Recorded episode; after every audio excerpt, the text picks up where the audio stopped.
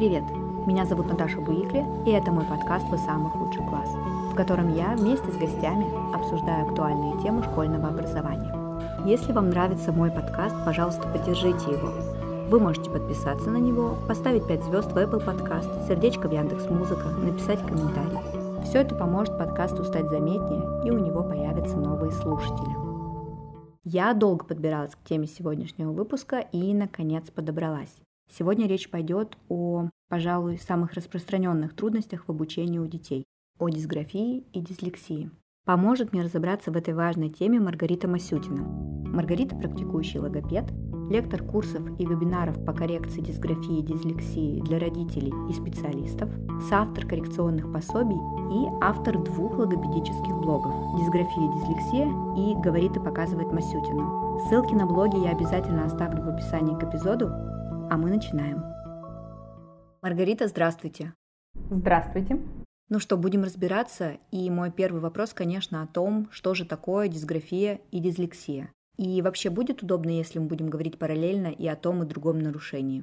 Параллельно очень удобно говорить, потому что, например, в англоязычной литературе это все называют дислексией. Любые практически трудности обучения, включая даже СДВГ, которое мы всегда выделяли в отдельную категорию нарушения, в России и на территории вот СНГ мы давно и всегда практически разводили два этих понятия, то есть дислексия – это про специфические нарушения именно чтения. Дисграфию мы используем термин, когда есть специфические нарушения письма. Важно еще, наверное, пояснить несколько терминов, я могу их упоминать. Это дизорфография, это тоже нарушение письма. Но когда я говорю специфическое нарушение чтения письма, я имею в виду, что они, да и ученые так говорят, не только я, это значит, что это нарушение первично. То есть вот у нас есть ребенок, он хорошо слышит, он хорошо видит, он интеллектуально сохранен, он может выполнять сложные да, действия различные, он ходит в школу, как все, обучается. Только вот результаты его обучения качественно отличаются. То есть он учится, например, три года в школе, а показывает результаты за полтора-два, то есть он отстает значительно от своих сверстников. И вот дисграфия – это нарушение письма, когда ученик не может передать то, что слышит. Мы слышим слово «слон», мы слышим, что там четыре звука, мы их знаем, как какими буквами обозначать и записываем. Это достаточно простой процесс в плане того, что он совпадает, да, что услышим, то и пишем.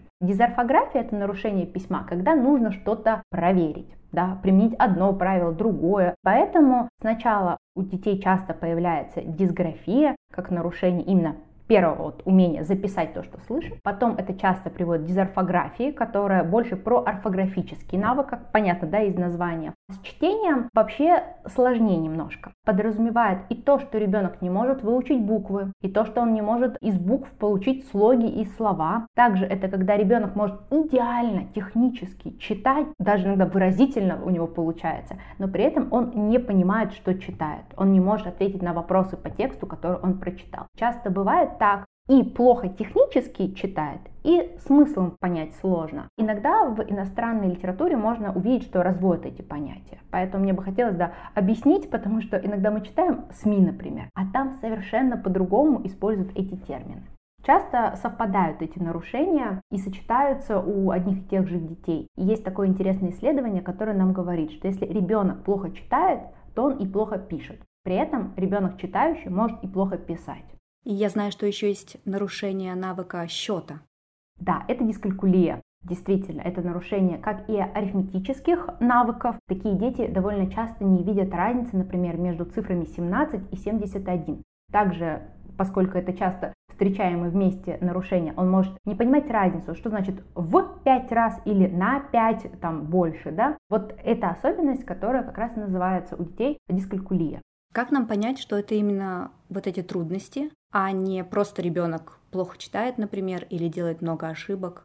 Но вот эта специфичность нарушения, она довольно и специфична тем, что, а, конечно, все люди ошибаются. Не бывает человека, который всегда пишет абсолютно грамотно, Но специфичность ошибок, она проявляется в том, что мы прикладываем к обучению такого ребенка много усилий, а результат не соответствует этим усилиям. То есть это ребенок, который учится 5 дней в неделю, там по 5 уроков, да, но не усваивает этот материал. И по факту не очень нам важно, а действительно ли он не справляется только сейчас или дальше, ему нужна уже помощь, и мы тогда стремимся, чтобы он ее получил. Другое дело, что бывает задержка в формировании навыка чтения, письма, счета, а бывает прям специфическое нарушение, которое ребенок не перерастет, которое, если не корректировать, то действительно помешает обучаться дальше, потому что мы понимаем, что чтение, письмо – это социально значимые да, для нас навыки, как он будет учиться дальше, если он учебник не сможет читать или писать любую проверочную работу? Важно это понимать, что это первично важные учебные навыки. И как это понять? Ну, во-первых, когда мы смотрим, почему возникают дислексия, дисграфия, то мы понимаем, что эти нарушения, они происходят из-за в целом нейробиологических особенностей, которые приводят к нарушениям в обработке когнитивной информации как будто бы ребенок, не как будто бы, он так, по крайней мере, это может описать, что у него вращаются буквы, он неправильно воспринимает. Очень часто мы таких детей видим, что им сложно запомнить. То есть вот только что сказал, а забыл. Или правило повторил, но не использовал. И вот такие особенности, они, конечно, не из-за того, что ребенок хочет нам на зло что-то сделать, не из-за того, что он вредничает. Вообще-то естественная потребность у ребенка учиться, быть успешным у сверстников, да, получать похвалу от взрослых. А тут так не происходит.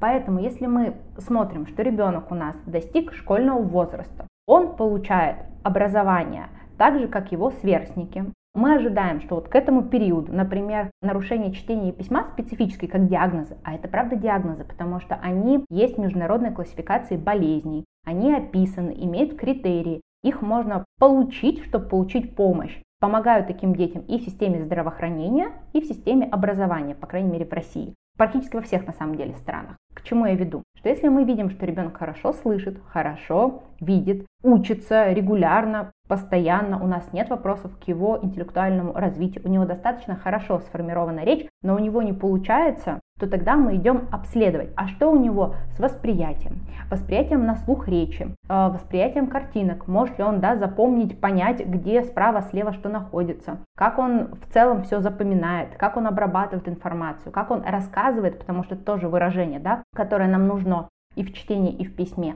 То есть мы обследуем, и если мы видим, что у ребенка не получается, а не получается из-за чаще всего биологической такой дисфункции, не хочу вас напугать, но это такой процесс, который и передается на самом деле по наследству, и который мы можем увидеть, если будем использовать объективные компьютерные методы исследования. То есть если мы возьмем и начнем сканировать нашего ребенка, например, мы сделаем МРТ или функциональный МРТ, ПЭТ, МЭК часто проводят, ну, в общем, это не очень важно, то мы увидим, что некоторые зоны у дислексиков, у дисграфиков работают по-другому. То есть где-то избыточная активность, где-то ее недостаточная. Это очень важно понимать, что ребенок не упрямится, что он не делает во вред, он не ленивый, потому что вообще-то у него есть заложенное желание быть успешным, и нужно ему помочь.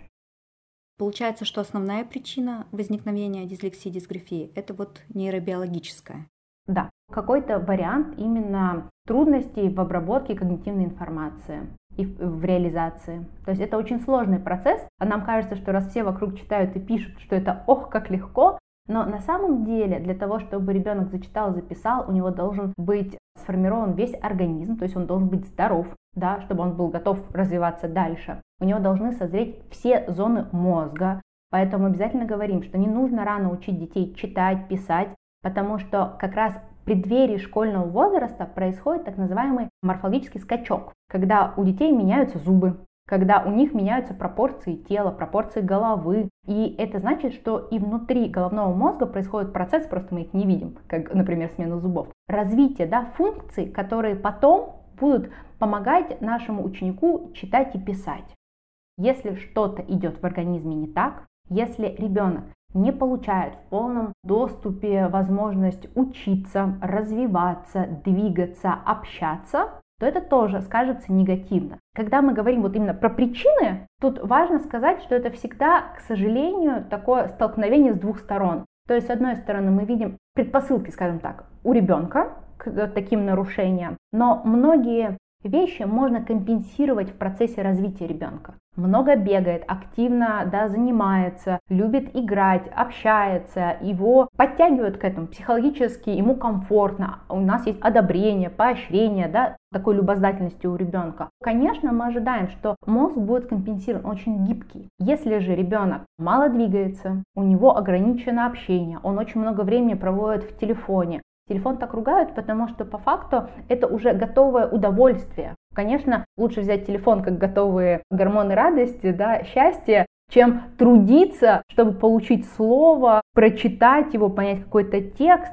И вот тогда им с мотивацией могут быть да, трудности. И в целом ребенок, который сидит у гаджетов, телевизора, он же мало двигается, он мало общается, он мало ищет применения, он мало планирует свою деятельность.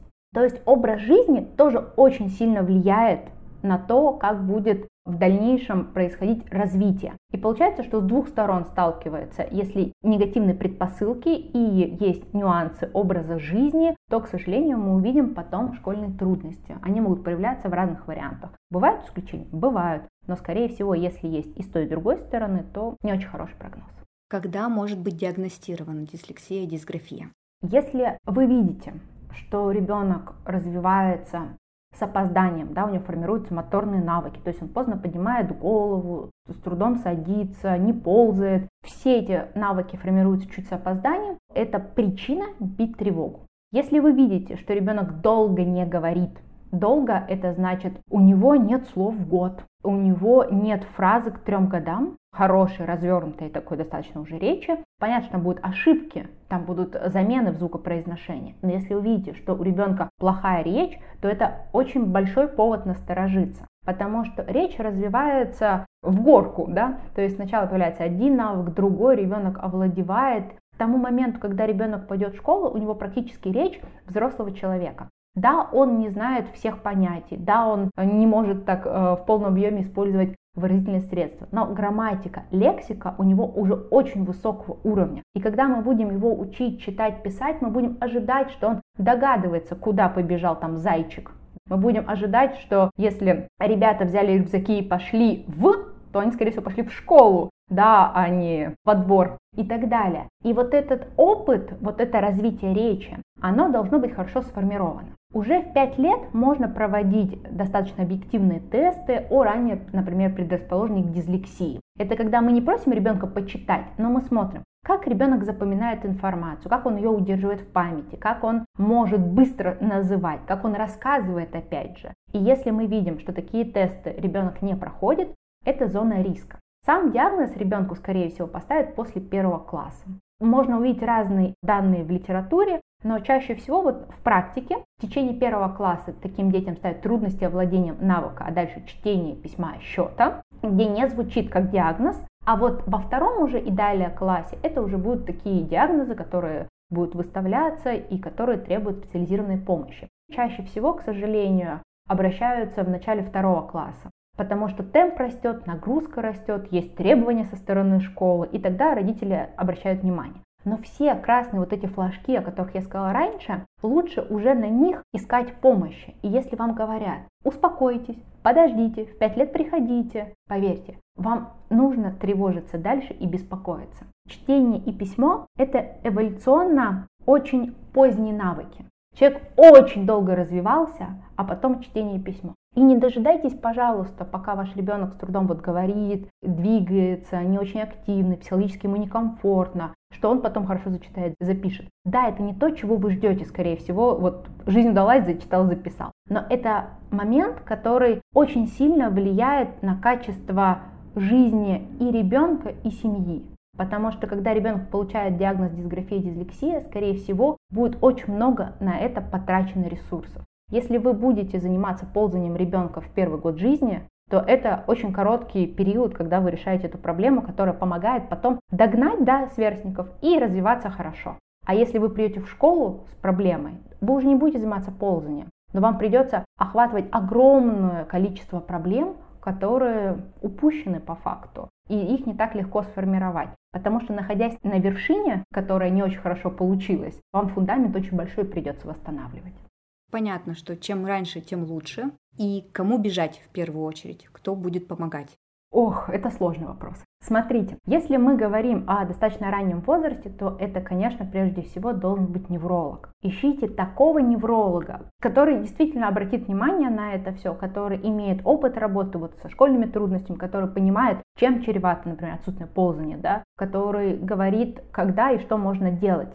И даже если он говорит, следите за сном, убирайте, не знаю, памперсы, соски, то поверьте, скорее всего, он не просто так это говорит, потому что он уже знает, чем чревато, например, соска в достаточно взрослом возрасте. Это меняет прикус, это меняет речь, и это достаточно большое потом требует вмешательства со стороны других специалистов, включая ортодонта. Вот эти моменты, их важно ловить, да, потому что как будто бы иногда родителям, я прям слышала, но она придиралась к нам, она говорила, ну вот это убери, вот это сделай, и тут я опять зануда рассказываю вам про гаджеты. На самом деле, вот именно моторное, а, речевое такое развитие в первых три года жизни – это во многом именно задача невролога. Он может отправить на физиотерапию, на массажи, да, на какие-то ЛФК. Потом, если вы чувствуете, что нет речи, то это логопед. Не верьте, что логопед работает только с 5 лет. Есть и специалисты по раннему развитию, есть сенсорные у нас терапевты, иногда их эрготерапевтами называют, которые помогают формировать те навыки, которые должны соответствовать возрасту. Логопед, конечно, будет больше обращать внимание на речь. Это если мы говорим про совсем малышей. Ну и дальше. Если вы чувствуете, что у ребенка есть речевой дефект, вы идете к логопеду, который понятно объясняет, в чем проблема, он будет это делать или не будет. Поверьте, он не зря, наверное, не будет. Расскажу случай. Ко мне пришла мама на диагностику. А ребенок говорит р, ш, хорошо. Я смотрю три года. Я объясняю, что смотрите, в три года еще рано, природа еще не заложила эту возможность вашего ребенка, чуть-чуть нужно подождать. Но если вы чувствуете, что ваш ребенок не говорит предложение, если он говорит слова кусками, если он неправильно долго согласовывает слова, то есть вот пять лет, обязательно пройдите диагностику логопеда. То есть это тот период, когда все еще может формироваться как будто бы речь, но надо посмотреть, найти вовремя вот эти тревожные звоночки и помочь ребенку. Если вы чувствуете, что у ребенка нет вроде бы речевых проблем, но вот плохо как-то запоминает, вот, ну, вот невнимательный ребенок, да, то, пожалуйста, обратитесь к нейропсихологу. Нейропсихолог это больше про когнитивное развитие, и нейропсихолог может посмотреть более прицельно, почему ребенку сложно концентрироваться. Или это его возрастная норма, или это уже патология, да, какие-то вариации. Как ребенок запоминает, как он взаимодействует, как он мыслит, это тоже можно делать довольно с раннего возраста. И тогда у вас будет очень комфортное время, два года, подготовить ребенка к школе. Понять, а надо ли его чуть раньше учить читать, или надо что-то подтянуть, почистить, чтобы потом эти процессы пошли хорошо. Как родителям понять, что специалист перед ними классный? Какая должна быть проведена диагностика, какая оказана помощь? Но мне кажется, это зависит от того, насколько специалист смог объяснить, что он посмотрел, что он увидел и какой вывод, да, и какие перспективы он может объяснить. И знаете, это не обязательно касается только логопедов или психологов. Когда, например, я привожу свою машину в автосервис, прошу посмотреть, для меня во многом, конечно, профессионализм зависит от того, насколько мне а, стало понятно, что с машиной и что будут делать. И мне кажется, если мы вот так вот немножко упростим процесс диагностики, то мы, конечно, получим лучшее представление о том, что должно происходить. Вы приводите ребенка, смотрите, какой контакт, вам должно быть комфортно, и ребенку должно быть комфортно, и специалисту, пожалуйста, сделайте комфортно, чтобы всем, все получали удовольствие. На стрессе очень плохо формируются нейронные связи. Мне кажется, что когда специалист может объяснить, зачем он делает то или иное задание, что конкретно он смотрит, когда он может аргументированно рассказать, это вызывает трудности, потому что вот эта норма, а здесь смотрите, что мы видим. Если мы говорим про диагностику непосредственно школьников на предмет школьных трудностей, то специалист, который работает с такими детьми, обязательно смотрит тетради. И, скорее всего, если вы жалуетесь на чтение письмо, то он посмотрит и по математике тетради, потому что они очень часто наглядно показывают трудности. Это специалист, который обязательно посмотрит тетрадки по русскому языку, посмотрит на моторное развитие в том числе, посмотрит, как читает ребенок, задает вопросы, покрутит, обследовать, конечно, речь, как он смотрит на картинки, как он называет, как он запоминает символы. То есть структура диагностики и может отличаться одновременно, и все равно она затрагивает основные части. У меня еще был вопрос по поводу психолога-медико-педагогической комиссии. Стоит ли на нее идти, что это дает, будет ли это поддержкой для родителей? Есть разные варианты по факту получения помощи. Если вот вы переживаете о том, что какие-то данные куда-то пойдут, я вас могу успокоить, что на самом деле у нас очень лояльное законодательство. Родитель – это участник, он должен разрешать. Данные передаются тоже в том числе с согласия родителей. Желание родителя, учителя, логопеда достаточно, чтобы пойти на комиссию, там нужно собрать необходимые документы. Результаты комиссии такой всегда можно обжаловать в вышестоящей инстанции и можно перепроверить диагноз, если вы сомневаетесь. А зачем туда идти? Смотрите, у вас есть ребенок, который не успевает в школе. Ему трудно. И если ему трудно, то нужно что-то с этим делать. И чем раньше, тем лучше, мы уже определились. И кому-то, конечно, комфортно, чтобы к нему приходил, наверное, частный специалист и занимался в удобной форме, да, где можно диктовать свои правила. Но возможность ПМПК намного шире. Они могут направить да, за помощью к психологу, к логопеду. Эта же комиссия дает возможность получить адаптированную программу для обучения. И смотрите, как это удобно, когда это происходит в рамках школы. Ребенок ходит в школу, он остается либо на дополнительное задание, либо он ходит на какие-то предметы в специальную группу. По-разному это происходит. То есть это комплексная, государственная, на базе чаще всего школы помощь. Есть такое мнение, все же довольно расхожее, что ПМПК – это своего рода приговор. Вот есть справка, и дальше никакого будущего у ребенка. Сейчас слушаю вас и понимаю, что все же это не так.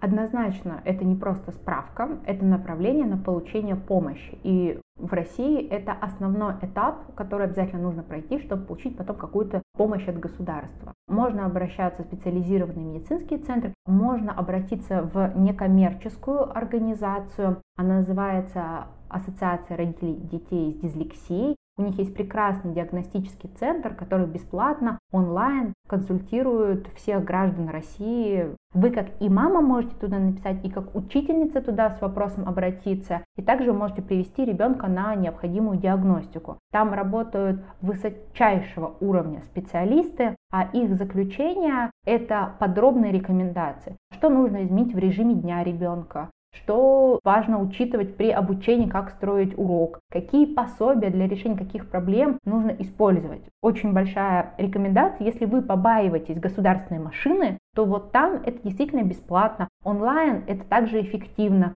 как и офлайн, тут важна методика, знания, и это те специалисты, которые как раз работают вот на такой проблеме больше всего. И это до 18 лет, даже если у вас ученик более взрослого возраста, да, вы понимаете, ну вот непонятно, как это будет происходить, вы как минимум поймете, что с ним и как это можно, ну, обходить по факту, да, то есть если мы говорим уже про взрослых и вот детей такого достаточно взрослого возраста, то там скорее это возможности для того, чтобы обойти трудности. Если мы говорим про ПМПК, то родители дают согласие или не дают? Бесспорно. Разные, к сожалению, ситуации. Знаете, вот как человек, который работает больше частной практикой, я работала в системе здравоохранения специализированном речевом центре. В школе мне не довелось с такими детьми работать. И я очень хорошо вижу, как вроде бы правила, знаете, для всех одни и те же, но ситуации отличаются кардинально. У кого-то, да, ребенок получает помощь в полном объеме и минимум проблем это создает. Кому-то приходится бороться за то, чтобы назначили эту помощь. В любом случае, подумайте о том, что это возможность для ребенка чувствовать себя успешным, овладеть навыком, который ему точно нужен. При аттестате никакую справку вам выдавать не будут на ребенка. Институт не является закрытым никаким учреждением. Нет никакой справки, которая бы запрещала поступать ребенку в институт даже после прохождения психиатра, да, и то передавать вот эти все документы с заключением, это все решает родитель. У нас нет единой системы базы, которая бы позволяла бы вашей соседке или вашей учительнице заглянуть в медицинскую справку ребенка и что-то выяснить. Другое дело, что, скорее всего, ребенок, который не получает помощи, который не может читать, писать, который чувствует колоссальный стресс от того, что он-то старается. Вот это главная мысль, которую бы я хотела, чтобы вы унесли с этого подкаста, что все мы люди очень разные. Кто-то хорошо слышит музыку, ритм, Согласны? Ну, то есть все признают, что у людей либо есть, либо нет музыкальной способности. Есть абсолютно гениальные люди в этом. Я не гениальна, я с трудом вспоминаю музыку, например и узнаю какие-то ритмы. Точно так же с чтением письмом. Кому-то достаточно послушать или посмотреть, и они все запомнили, а кому-то недостаточно. И нельзя судить никого, потому что это не вопрос умный или дурак. По факту, да, у нас есть усилия, которые приходится прилагать для каких-то общих дел. И вот дети с дислексией и дисграфией прилагают не меньше. То есть они не ленивы, они не тупы, они прекрасно могут учиться, но им нужна своя подача, они сильны в чем-то другом. Например, вот я не слышу музыку, но я прекрасно ориентируюсь в пространстве. Я всегда знаю, откуда я пришла, куда мне нужно уйти, где находится, например, лес, а где вода. Это странная способность. Но точно так же и чтение и письмо не является какой-то основополагающей или необходимой для выживания функцией для нашего организма. У кого-то лучше с этим, у кого-то хуже.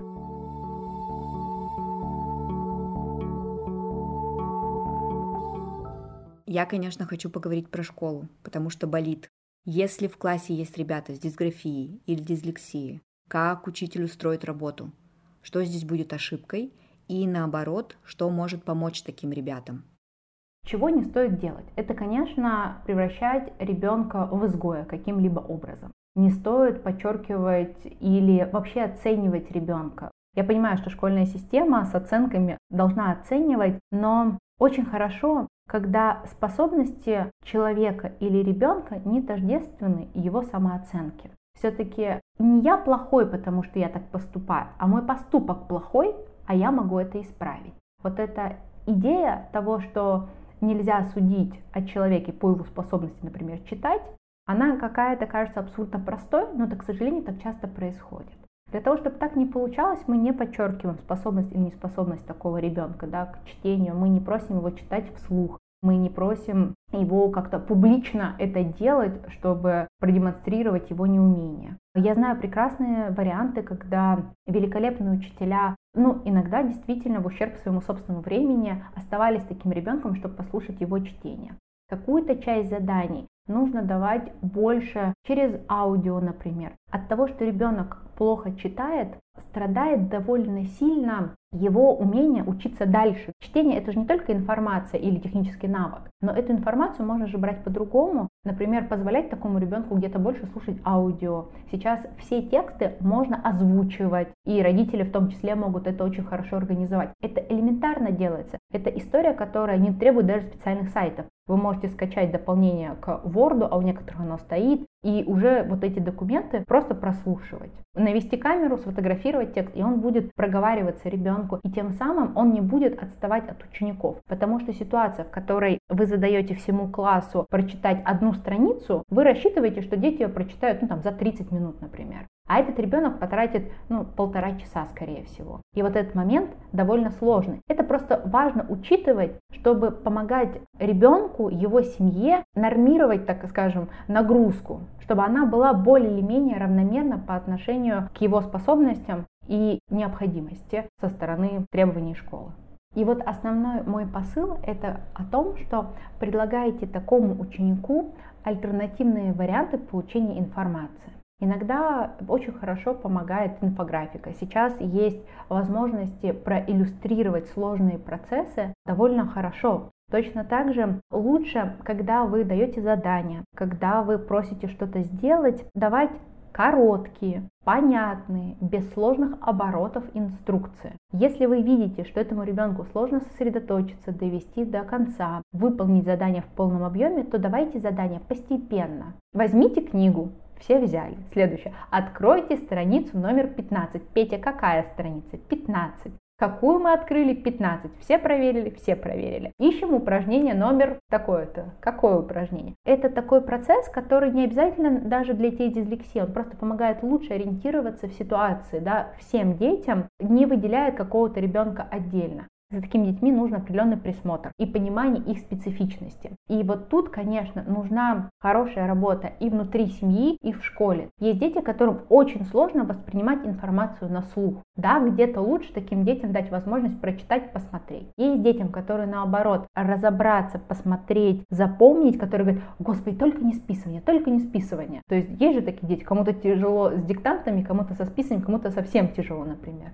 И тогда мы, конечно, разделяем нагрузку. Понятно, Понятно, что контрольный диктант, контрольное списывание будут писать одинаково, но возможность повседневной э, такой рутинной обучающей задачи, я думаю, есть больше простора для таких вариантов. Посадить с более сильным учеником, подсказывать, помогать, попросить, наладить контакт, когда где-то один ребенок помогает, где-то другой. Таким детям нужно много времени и повторения одного и того же. Условно, дети с дисграфией, они не просто хуже запоминают правила, они не всегда понимают термины в этом правиле. Им сложно выучить, им сложно разобраться, где его применять, как его применять, да, и не путать с другими, например. Действительно большая задача перед учителем. Конечно, лучше разбить это на этапы, стараться избегать монотонности на уроках, что не одно и то же задание мы делаем 40 минут, да, а сменили 5, например, заданий в рамках одного урока. Главное, что не делать, это не выделять таких детей, не оценивать по их способностям к чтению или письму и не убивать их самооценку. Это возможность подчеркивать индивидуальные достижения, даже если это красивый хвостик у одной буквы, это прекрасно. Не надо заниматься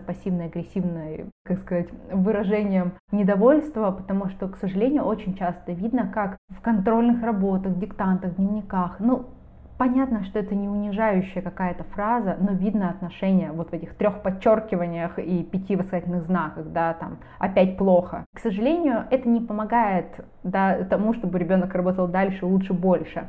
Объяснить родителям, донести до них ценность работы, особенности их специфики ребенка, чтобы и дома уделяли этому внимание, взяли на себя часть обязанностей, и чтобы были дополнительные задания и занятия, которые не мешают ребенку, но которые помогают решить общую задачу. То есть союзничество между ребенком, учителем и родителем – это лучшая история, потому что за 11 лет, что я работаю с трудностями обучения, есть дети, которые абсолютно спокойно относятся к своим неудачам.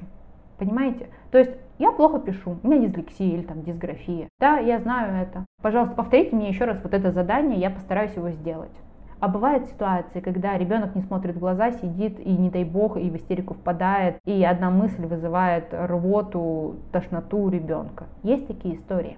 Я понимаю, что учителям, наверное, сложнее, да, чем даже логопедам с такими детьми, потому что их много, потому что невозможно учитывать все. Но кооперация между учениками, варианты различной подачи информации и небольшой простор по времени и возможностям для этого ребенка довольно хорошие, дает ощутимые результаты. Способы помощи можно нащупать с каждым учеником. Главное не убивать желание ни в себе, ни в родителях, ни в ребенке решать такие трудности.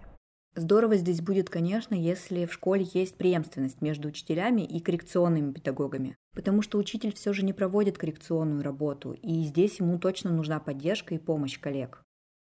Всем нам важно признать, если мы с чем-то не справляемся, и нам с чем-то особенно тяжело, да, и попросить помощи. Вот если в школе есть вот эта возможность обсудить конкретные трудности ребенка, то это же самый лучший вариант.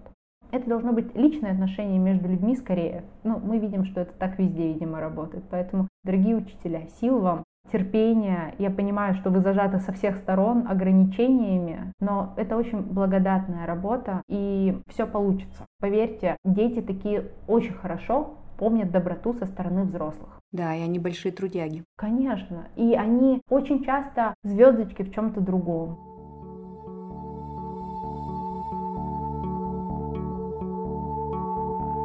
Как родителям в повседневной жизни помогать еще ребенку? Во-первых, помнить, что домашние обязанности – это отличный вариант нейрокоррекции. Умение протирать пыль – это умение почувствовать пространство. Знание того, сколько нужно положить ложек, вилок на стол, когда придут гости, это профилактика дискалькулии. Умение слепить пельмени – это прекрасная подготовка руки к письму. Умение рассказать сказку своему братику, сестренке или в каком-то другом варианте – это прекрасное развитие речи в повседневности. Настольные игры сейчас существуют для всех вообще необходимых навыков школьных я вам гарантирую, для любого возраста, любого количества детей, любой педагогической задачи. Я вот недавно делала подборку, у меня получилось больше 40 только на темы русского языка. Часто родители приходят, например, от нейропсихолога, нам хотели продать дворовые игры по цене там столько-то тысяч рублей в час. Так дворовые игры это прекрасный инструмент, который по факту компенсировал нас с вами в детстве. Там, если разложить пользу, то это просто идеальная нейропсихологическая коррекция. Игра – это идеальный инструмент для развития ребенка, потому что там есть очень сильный мотив выиграть, там есть возможность проявить себя, там и дети запоминают правила и учитывают, да, делают выводы. Вы когда живете с детьми, вы, пожалуйста, не ищите специальных волшебных книг, специальных каких-то необходимых занятий. По возможности отдавайте это на аутсорсинг специалистам. Все-таки хочется, чтобы не было ругани из-за учебы. В какой-то степени из нее уже можно устраниться до уровня, когда вы не оцениваете ребенка, когда вы помогаете, когда вы можете да, решить какие-то задачи, но при этом вы не репетитор, не учитель этого ребенка, вы его мама или папа. У вас есть возможность проводить хорошо время.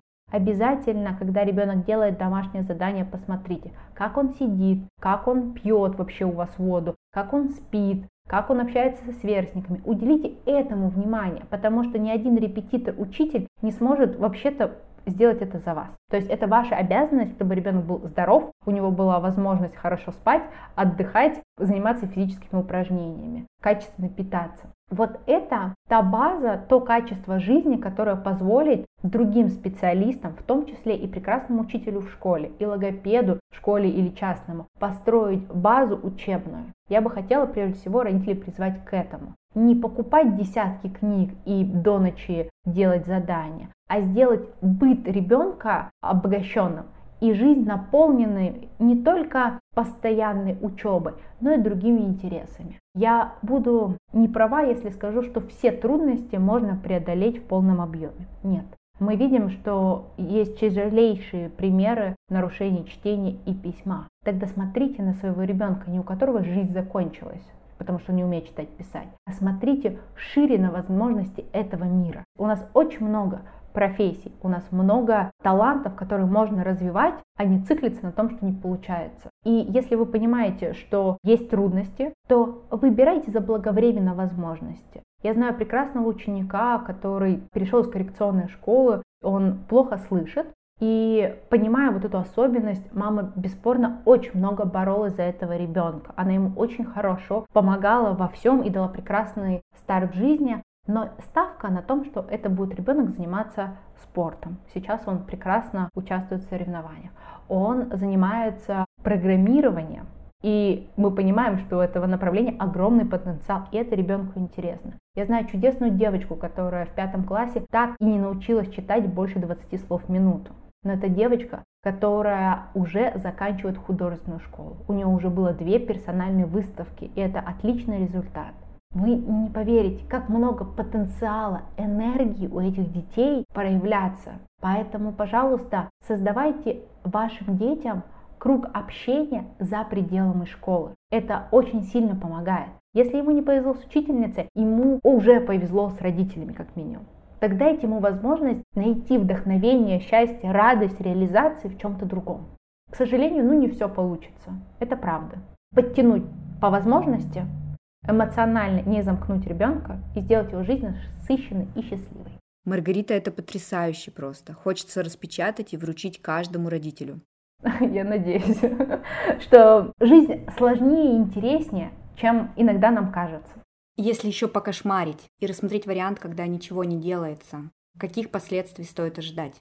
Но мы поговорили, да, что неблагополучное детство, недостаточное развитие ребенка приводит к тому, что ребенок будет неуспешным в школе. Сначала он не сможет в полном объеме научиться читать, писать, потом это вырастет в более серьезные трудности, например, в литературе, ну и в целом есть такой термин, как функциональная неграмотность, когда человек не может взаимодействовать с текстами, и, например, человек вырос, и он не может прочитать договор купли-продажи и понять его. Тогда ну, мы понимаем, что этому ребенку не только в рамках школы очень сложно, ему по жизни крайне опасно. И в ситуации письма процесс будет примерно такой же. То есть нескорректированная дисграфия, когда ребенок с трудом передает то, что он слышит, то, что надо написать, в какой-то степени это компенсируется.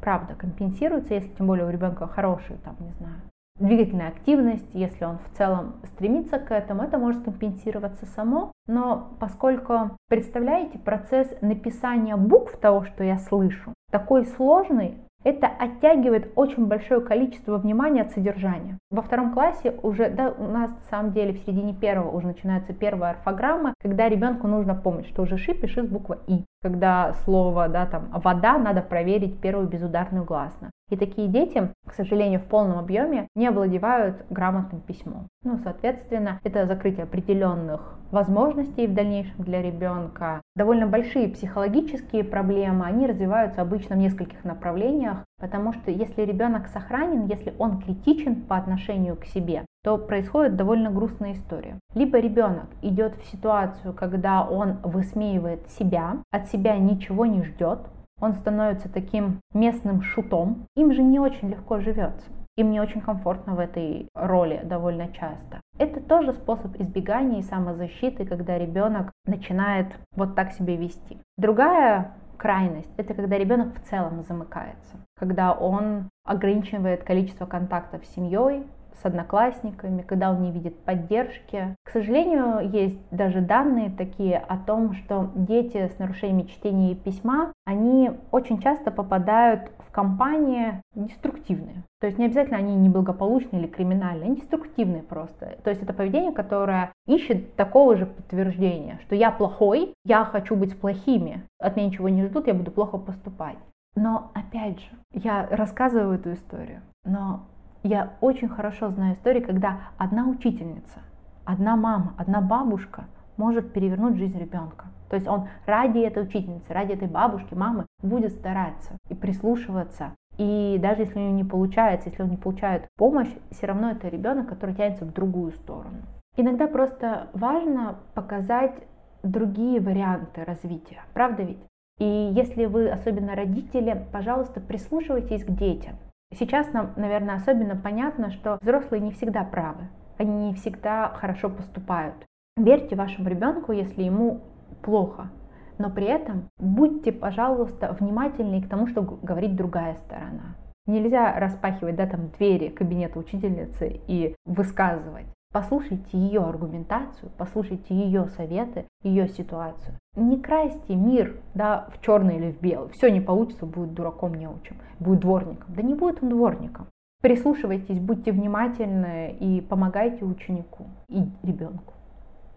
Я когда задумывала этот выпуск на эту тему, я хотела, чтобы как можно больше родителей и учителей были осведомлены потому что это вот уже такой первый маленький шаг к тому, чтобы в дальнейшем помочь и поддержать своего ребенка, если ты родитель, или ученика, если ты учитель. Благодарю, Маргарита, за этот разговор. Каждое слово, каждая фраза сегодня бесценны. Я благодарю вас за приглашение. Для меня всегда большая радость способствовать тому, чтобы люди знали об этих нарушениях, принимали их не стереотипно, а видели за каждой историей человека и за каждым диагнозом уж точно. Обнимаю всех, кто столкнулся с этой проблемой. Вы не одни. На самом деле, если вы чувствуете, что вы устали, что нет сил, то я хочу сказать, что довольно много есть ассоциаций, да, особенно вот таких некоммерческих, которые консультируют, где можно услышать, что вы просто не одни. Это действительно большая трудность для учителей, родителей противостоять да, часто обществу. Я от всей души желаю вам сил, понимания и поддержки со стороны окружающих. Вижу, насколько вы неравнодушный человек. Мне очень по сердцу то, чем я занимаюсь. Благодарю всех, кто послушал сегодняшний выпуск. Буду рада, если вы подпишетесь на «Вы самый худший класс» на вашей любимой подкаст-площадке. Если вам нравится подкаст, пожалуйста, поддержите его звездочками, сердечками, комментариями. И услышимся через две недели. До связи!